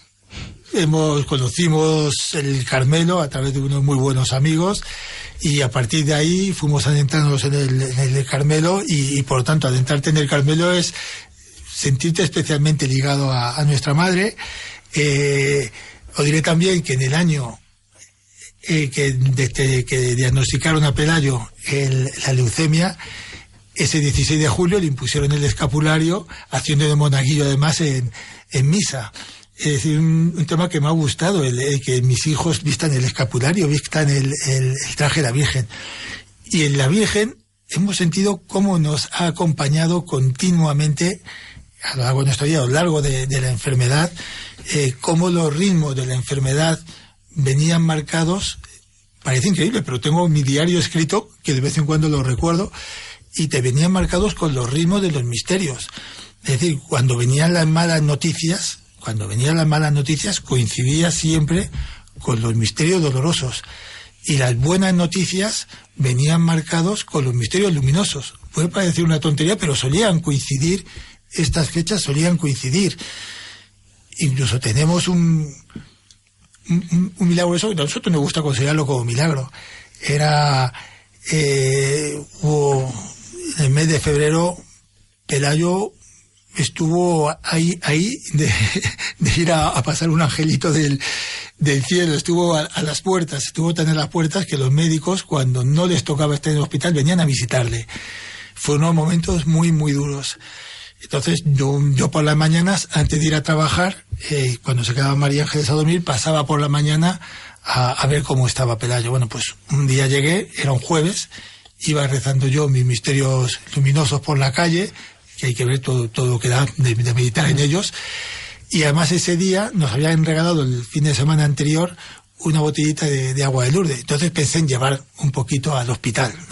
No sé si a María Ángel la voy a escandalizar o a decir que si me he vuelto tonto. ¿Qué? Bueno, dije, la, voy a llevar. Cuando llegué al hospital, me acuerdo que bajé a terminar el rosario de la capilla, que me di cuenta también que era la Virgen Milagrosa la que estaba allí, que también tiene mucho que ver con nosotros.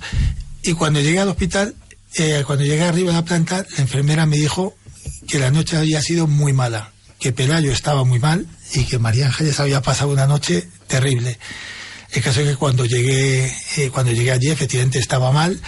Me acuerdo que le dije a María Ángeles, eh, he traído el agua de Lourdes, no, sé, que sea lo que a ti se te ocurra. Y María Ángeles dijo que, bueno, vale, pues miraremos a ver.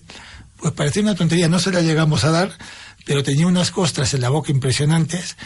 A las 12 de la mañana no tenía las costras en la boca, me imagino que se las tragaría, se caerían en el suelo, sé que no estaban las costras, y ese mismo día Pelayo superó esa fase crítica. Siguió estando mal, siguió estando con morfina, poquito a poquito, pero ahí tenemos las fotos que le hicimos, ya bromeando, comiéndose, tomándose el desayuno. Y carape, pues, pues a nosotros nos gusta pensar que en esos momentos fue una caricia de la Virgen como otras que hemos ido sintiendo a lo largo de, la enfermedad o en, distintos momentos de, nuestra vida. Es decir, es, muy bonita, la relación con nuestra madre es, es muy bonita.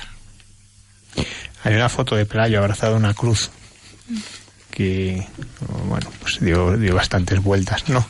En aquel momento, como vosotros, ¿qué habéis aprendido de Pelayo en esta enfermedad? Están enseñándonos la foto. la foto está famosa de la cruz. La cruz que lleva es eh, la cruz que llevó una carmelita descalza durante su vida en, el convento. Es, es la tía de, de, los amigos que nos adentraron en el Carmelo que era el conductor, el padre precisamente de, la Madre Maravillas. Bueno, pues eh, esta, esta, hermana, eh, Antonia de los Ángeles, falleció de cáncer y su, su, familia nos dejó esta cruz.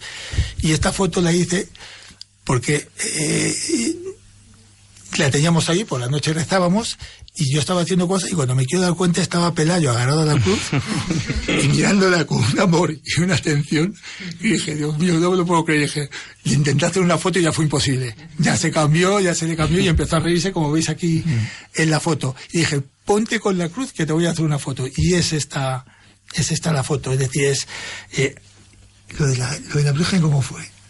No, Pelayo nos ha enseñado a, llevar a llevar la enfermedad como él la llevaba, con alegría, y nosotros no podíamos dramatizar la enfermedad porque él, porque él lo llevaba de una manera muy normal. Esto es lo que me toca ahora y esto es lo que tengo.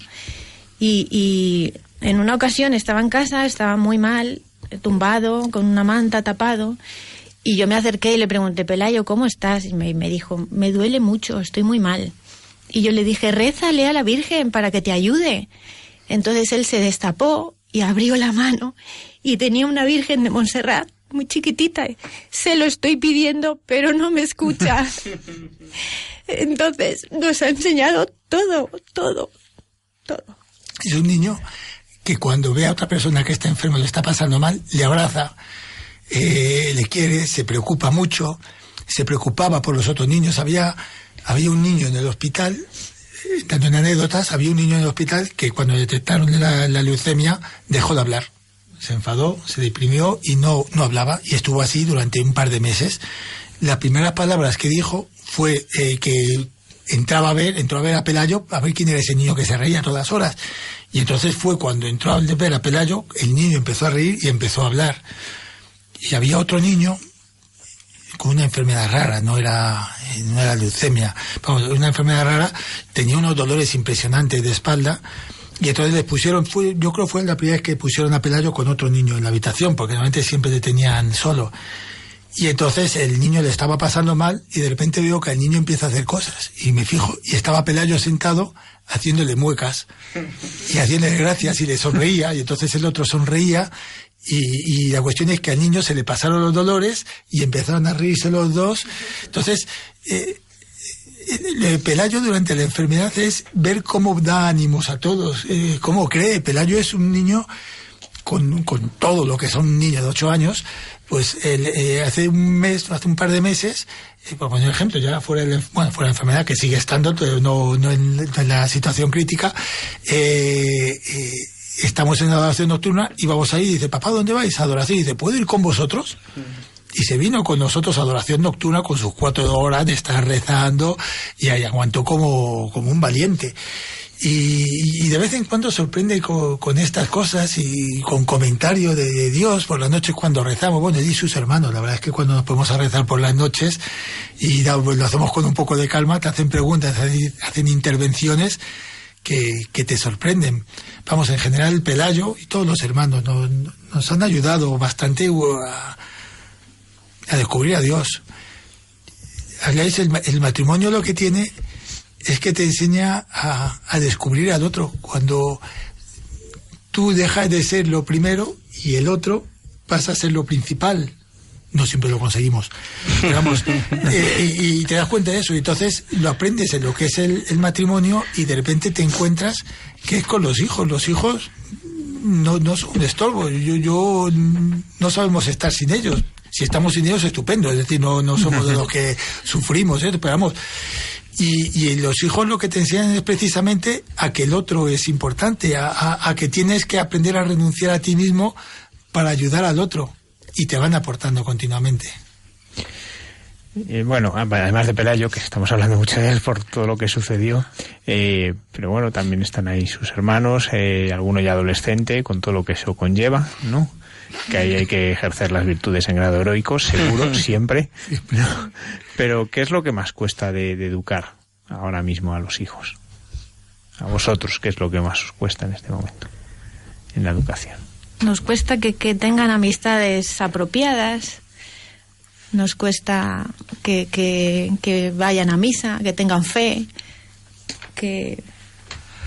Oye, tú, yo voy a decir que lógicamente delante de nuestros hijos le decimos que son malísimos todos, ¿no?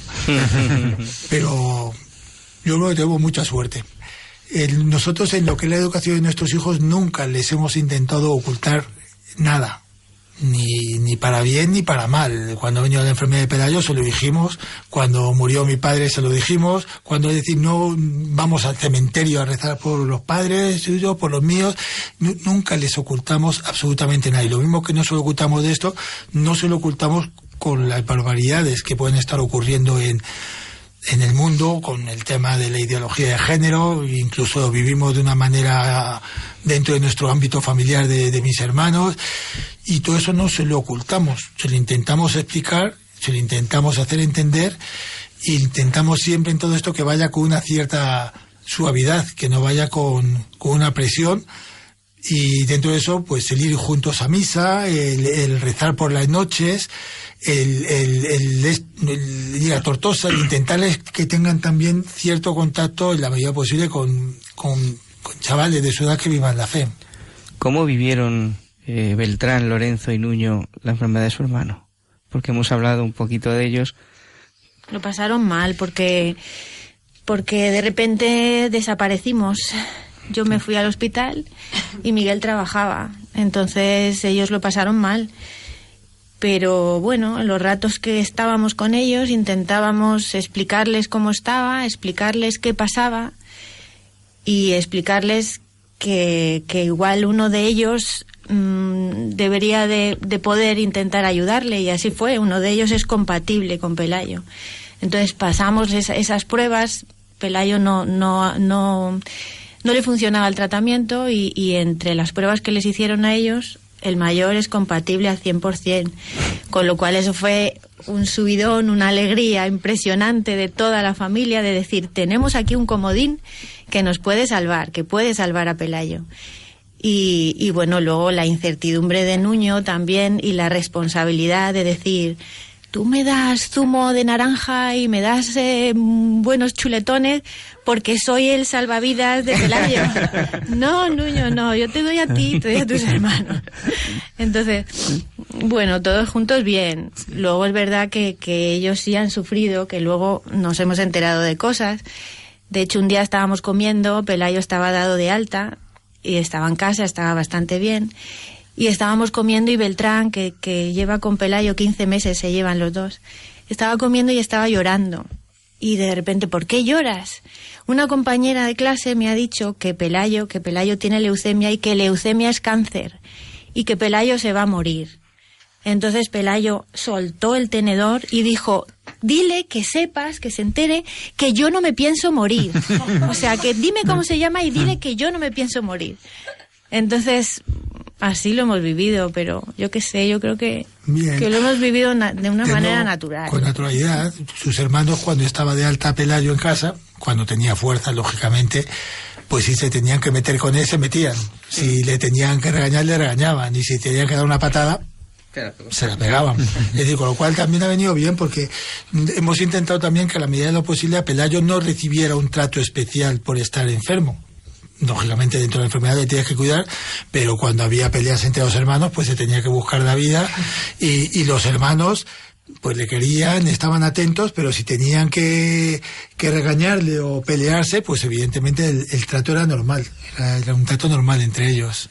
Muchas gracias Miguel Ángel y María Ángeles por haber compartido este rato con nosotros. Os queremos invitar a que os quedéis a conocer un poco más al protagonista de nuestros santos de andar por casa de esta noche. Es un mártir español de Valencia, Játiva, del siglo XVIII, San Jacinto Castañeda.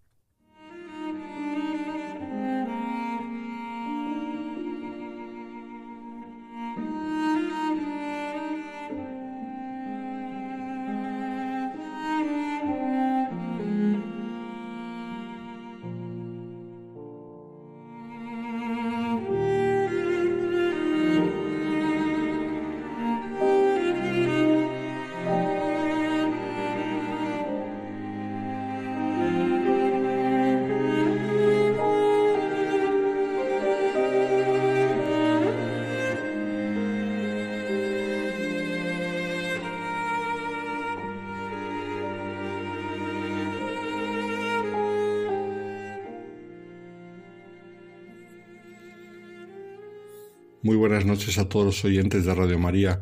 Buenas noches Almudena y a todos los que componéis el programa.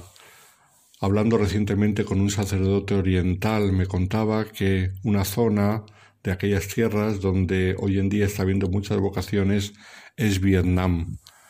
No se pueden comparar las cifras con Filipinas, que tiene una amplia tradición vocacional de sacerdotes y religiosos ni con algunas zonas de la India, las zonas católicas donde también hay muchas vocaciones. Pero llama la atención que en Vietnam florezcan hoy en día tanto las vocaciones, porque allí la Iglesia no tiene una vida fácil. Las relaciones con el Vaticano son difíciles, fueron muy contaminadas durante el siglo XX por el comunismo, por toda la historia del país en aquel siglo y tradicionalmente es un país donde ha habido muchísima persecución y muchos mártires. Pero como decía Tertuliano, la sangre de los mártires es semilla de nuevos cristianos y probablemente también la sangre de esos mártires sea semilla de nuevas vocaciones que hoy en día están floreciendo en aquel país. Por eso vamos a hablar de un mártir de Vietnam, un mártir del siglo XVIII, pero un mártir que no era vietnamita, sino mucho más cercano a nosotros, porque era español y además de Valencia. Había nacido en Játiva el 13 de enero de 1743.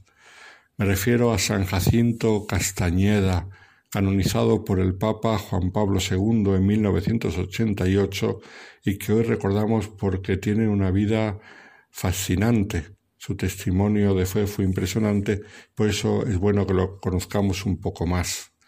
Cuando fue bautizado en la colegiata de Játiva, recibió cuatro nombres, pero ninguno de ellos era Jacinto, sino que recibió los nombres de Félix, Tomás, Joaquín y Tadeo. Fue después, ya cuando de joven entró en la vida religiosa en el convento de los dominicos de Játiva, que eligió el nombre de Jacinto por devoción a un santo dominico, San Jacinto de Polonia.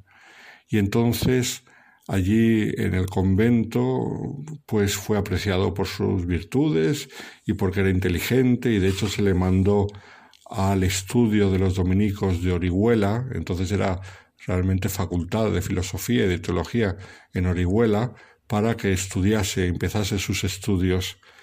Y estando en Orihuela ocurrió que en 1761 se recibió una carta de los dominicos de la provincia del Rosario de Filipinas. Esta provincia del Rosario, que viene desde aquella época, todavía sigue hoy en día. De hecho, aquí en Madrid tenemos alguna iglesia perteneciente a la provincia del Rosario de los Filipinos. Por ejemplo, eh, la iglesia de San Pedro Mártir en Alcobendas, pues esa iglesia dominica pertenece a la provincia de Filipinas.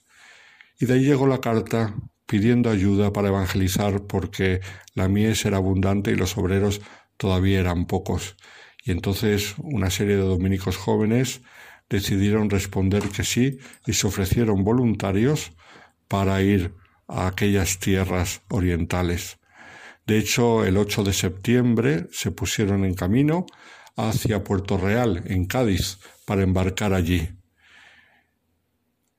Antes de embarcar, el pobre Jacinto, que no tenía muy buena salud, estuvo a punto de no hacerlo, porque tuvo una grave infección bucal que estuvo a punto de obligarle a interrumpir el viaje, pero al final pudo embarcarse y entonces en noviembre zarparon hacia México, donde llegaron tres meses después, de allí pasaron a Acapulco, donde se embarcaron hacia Manila y tuvieron un viaje largo. De hecho, desde que salieron de Valencia hasta que llegaron a Manila tardaron más de un año y un viaje con muchas dificultades porque fueron atacados por los piratas ingleses y, y tuvieron todo tipo de problemas de salud, sufrieron la peste, murieron dos religiosos dominicos, pero Jacinto sobrevivió junto con otros y llegaron a Macao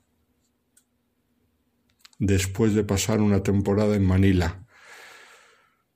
En Manila acabó sus estudios y se ordenó en la isla de Cebú, pero su destino final sería Macao, ya que estando en Manila, pues llegó una petición de ayuda para China, la China fascinante, tan grande que necesitaba evangelizadores, la China tan difícil ya en aquella época de evangelizar como hoy en día lo es. Y entonces, el 13 de octubre de 1765, fue camino de Macao.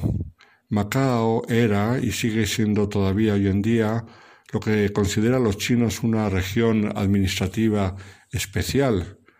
Esto es que tiene mucha autonomía. Macao, en ámbito de la Iglesia, la hemos escuchado hace poco porque eh, los neocatecumenales han abierto un seminario allí, querido por el Papa para la evangelización de China. Y eso es porque Macao sigue siendo eso, una región en la cual pues hay muchas más libertades por esa autonomía de la que goza.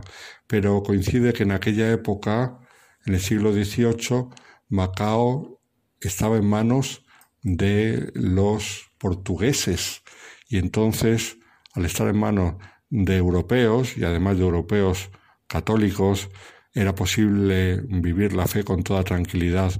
No era todavía una colonia, se convirtió en colonia unos decenios después y además fue colonia hasta el 1999.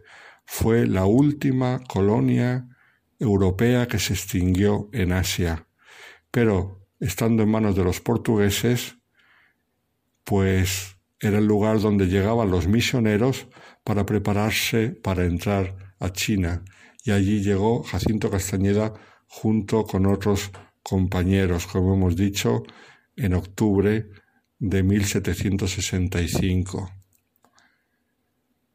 Cuando llegó la posibilidad de entrar en China, el Señor les permitió entrar en aquellas tierras tan deseadas para la evangelización de los cristianos. Pero ocurrió que poco después de entrar, el día 18 de julio de 1769, cuando apenas estaban empezando la evangelización porque era muy duro conocer a gente y hablarles de un Dios que ellos no conocían para nada y empezar a edificar comunidades cristianas, pues yendo a visitar a un enfermo, fueron apresados por dos mandarines que le llevaron ante la corte del virrey. Y esto lo cuenta él mismo en un diario que escribió, y os voy a leer la narración que hace de su detención. Dice así, el día 18 de julio del año 1769, yendo a administrar a un enfermo, fui preso por un apóstata y otros infieles, quienes dando aviso a los mandarines civil y militar de la villa de Fogán, vinieron estos la noche siguiente con gran tropa de satélites y echándome cadena al cuello y esposas en las manos, me llevaron así preso a la cárcel de Fogán. Venía en aquella ocasión conmigo el padre Lavilla, y así le ocurrió la misma aventura. Fuimos catorce veces presentados a varios tribunales y fueron diez los mandarines que entendieron nuestra causa. Todas sus preguntas se reducían a ¿cómo llamáis? ¿Qué edad tenéis? ¿A qué habéis venido a este reino? ¿En qué casa habéis estado? y otras cosas impertinentes. Dimos con un virrey y mandarines muy benignos y mansos, nunca blasfemaron contra la ley de Dios delante de nosotros, aunque sí delante de los cristianos que prendieron. De estos, por miedo, muchos pisaron la Santa Cruz y dijeron con la boca que no serían más cristianos. Como veis, el padre Jacinto, junto con sus compañeros, otros dos, fueron apresados por la denuncia de un apóstata. Y él mismo en su testimonio habla de la realidad de los apóstatas. Dice que ante ellos, por deferencia a ser sacerdotes, los mandarines no blasfemaron, pero ante aquellos que veían que podían apostatar sí blasfemaban para empujarles a hacerlo.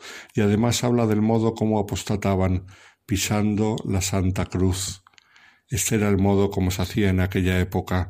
Se les obligaba a pisar la cruz para mostrar que renunciaban a la fe.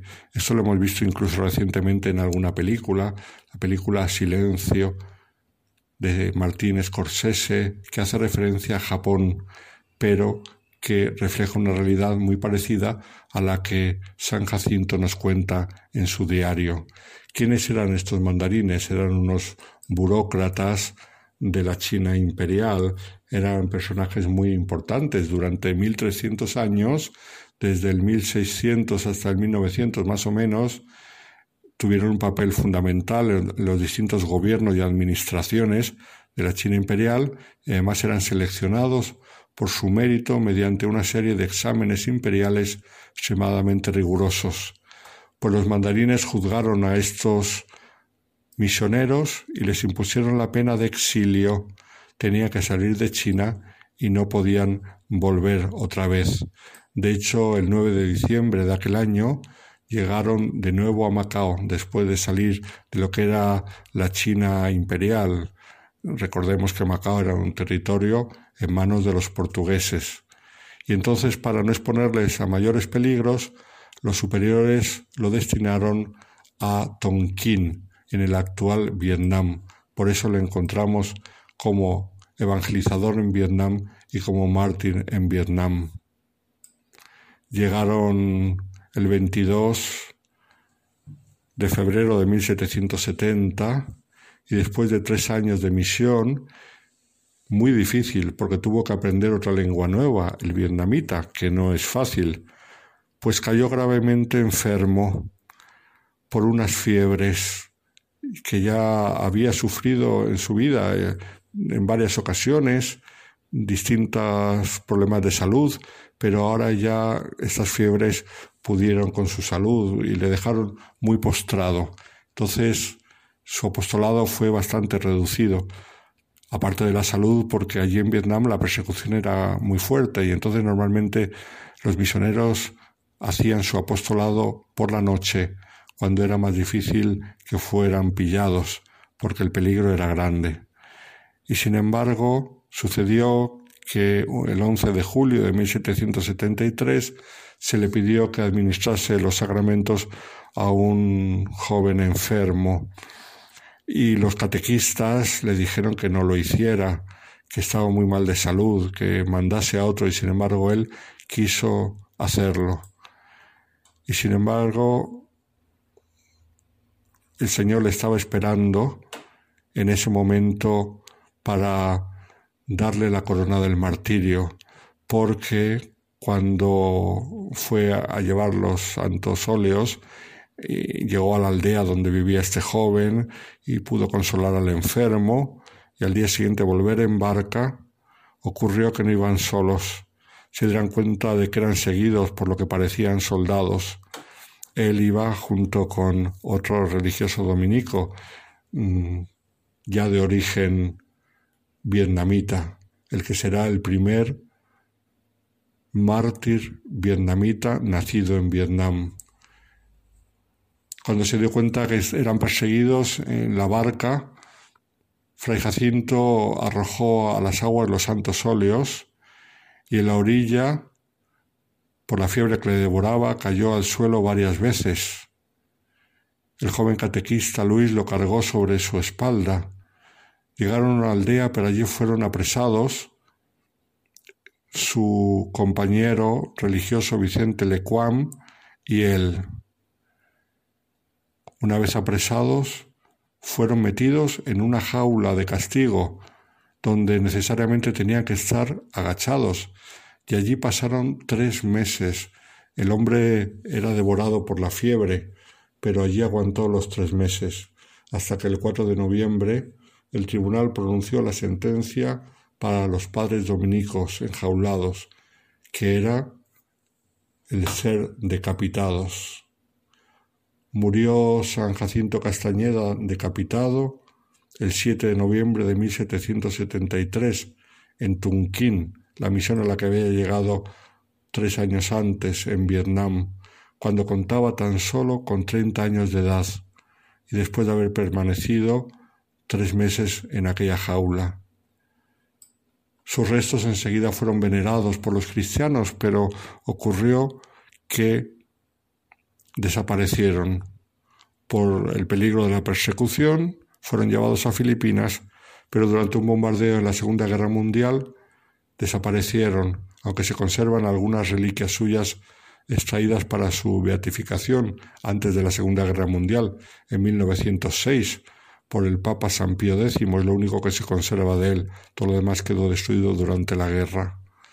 Pues San Jacinto Castañeda, el Señor le llevó desde Játiva en Valencia, primero a China, donde sufrió persecución, pero sobrevivió, después a Vietnam, donde la persecución fue para él la ocasión de dar el testimonio supremo del amor a Dios y el amor a los hermanos, que es el martirio.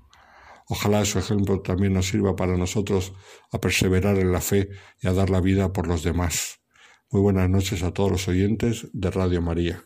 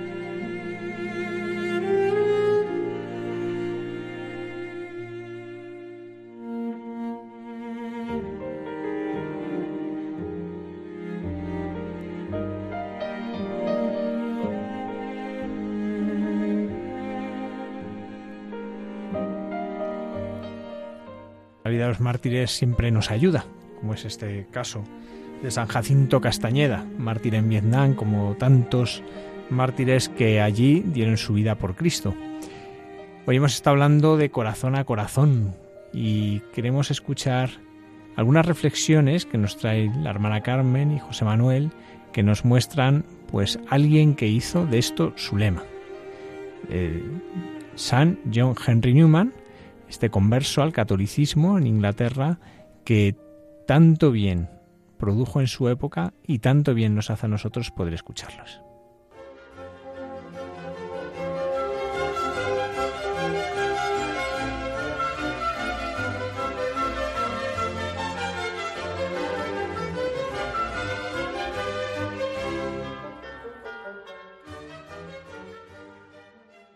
buenas noches.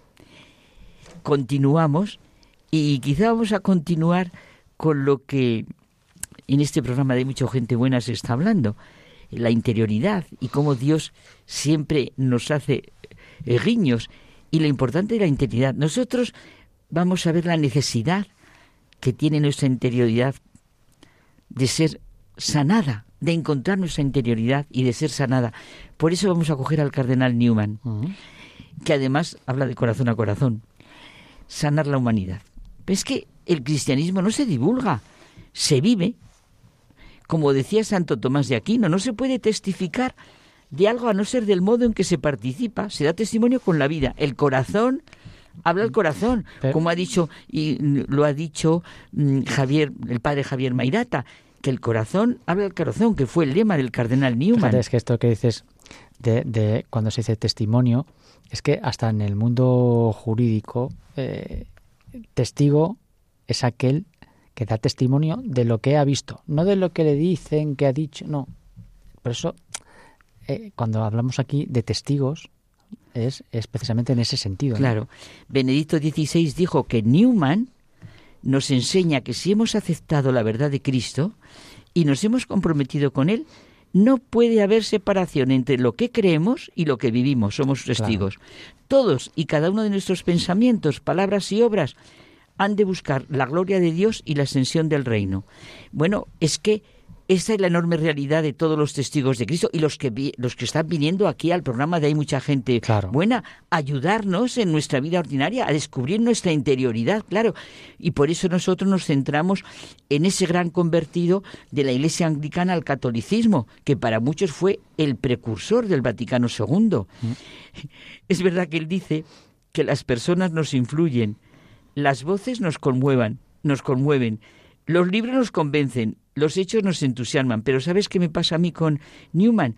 Que sus escritos me transmiten vida, me transmiten hechos que yo puedo experimentar. Fíjate si no es práctico para nuestra vida diaria cuando dice que 10 millones de dificultades no hacen una duda.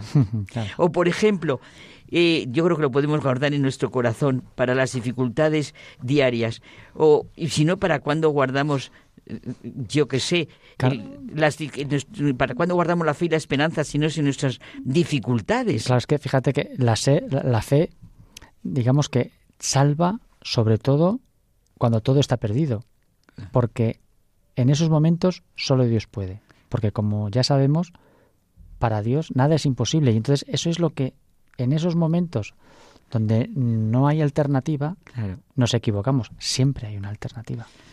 Por eso, por eso, dice Newman desde la interioridad, el cristiano es alegre, sencillo, amable, dulce, cortés, sin pretensiones, nada llamativo. Y como él dice, tenemos que ser luces amables en medio de la oscuridad del mundo. Su petición a Jesús, yo creo que nos la podemos hacer nuestra. Quédate con nosotros. Y así comenzaremos a brillar como brillas tú, a brillar para servir de luz a los demás. Esto me recuerda mucho a, lo que a lo que dice Santa Teresa de Calcuta sobre precisamente sobre, sobre esto, ¿no? Él dice que las personas eh, son como los cables de un aparato eléctrico. Entonces, eh, ella dice que los cables sin la energía no sirven para nada. Claro. Y ella dice que el hombre es el cable y Dios es la energía. Ay, qué bonito que pasa. Claro la espiritualidad personal de Newman verdaderamente es una maravilla. Lo que tenemos, me gusta muchísimo el libro de sobre Newman que ha escrito Yanker porque lo llama, fíjate qué bonito, sanar la herida de la humanidad. el hoy y el mañana de la humanidad, tanto en la dimensión social como en la personal, está en el cristianismo y cómo lo necesitamos. Dice él, el pensamiento de Dios, firmeza del alma, nos expone que el verdadero humanismo supone la fe en Dios. La fe que es la más personal de nuestras expresiones, el abandono en Dios nuestro Padre, y así tendremos un verdadero sentido de todo lo que es nuestra humanidad. Fíjate, me gusta muchísimo pensar que Newman lo que nos transmite es su amor radical a la verdad, su respeto a la conciencia y su convicción y su vivir que la verdad es siempre liberadora. Nos lo expresa de una manera cercana, completamente. Contemplarle a Él, a Cristo, y ninguna otra cosa es lo que puede abrirnos de par en par en el alma y dar su pleno descanso. Puede destrabar nuestros afectos, ocuparlos y fijarlos. Es verdad que podemos amar con gran intensidad realidades creadas, pero tal afecto, cuando está desconectado del amor del Creador, es como una corriente impetuosa, turbia y vehemente que no, que circula por un estrecho canal. Claro, es como un caballo desbocado. Es un caballo desbocado. Yo creo, lo vemos de manera real en nuestra sociedad, la necesidad que tenemos de ser verdaderos sanadores de la humanidad. Por eso, ¿cómo podemos cada uno de nosotros en nuestro ambiente sanar la humanidad? Pues está muy claro. Primero hay que enchufarse. Y, que la energía, esa, esa interioridad y esa vida interior. Buenas noches.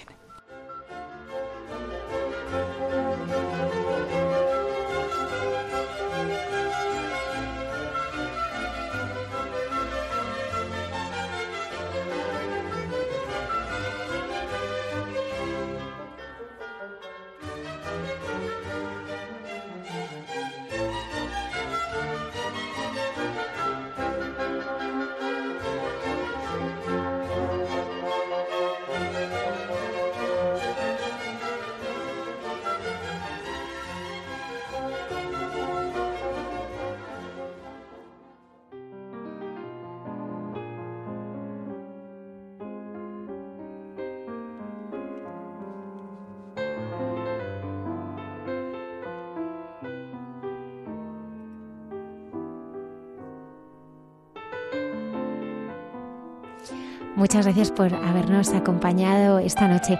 Qué fácil es descargarse los programas en el podcast de Radio María. Sí, muy fácil. Uno se va a la página de radiomaria.es. Y ahí en programación se despliega un menú y ahí se da podcast. Y ahí están los podcasts de los distintos programas. No hay más que buscar el nuestro. Hay mucha gente buena. Y ahí están los programas, muchos programas, que cada uno tiene además su presentación para saber lo que podemos escuchar. O sobre todo si recordamos alguno que queremos buscar, ahí podemos ir buscándolo. Así que animamos a nuestros oyentes eh, y a quienes no nos hayan acompañado esta noche a que puedan durante el transcurso de la próxima semana escucharnos eh, en cualquier momento. Nos despedimos ya. Damos las gracias a Antonio Escribano y al padre Isaac que han estado en el control, al padre Javier y muchísimas gracias a todos los que nos habéis estado escuchando y nos habéis eh, acompañado.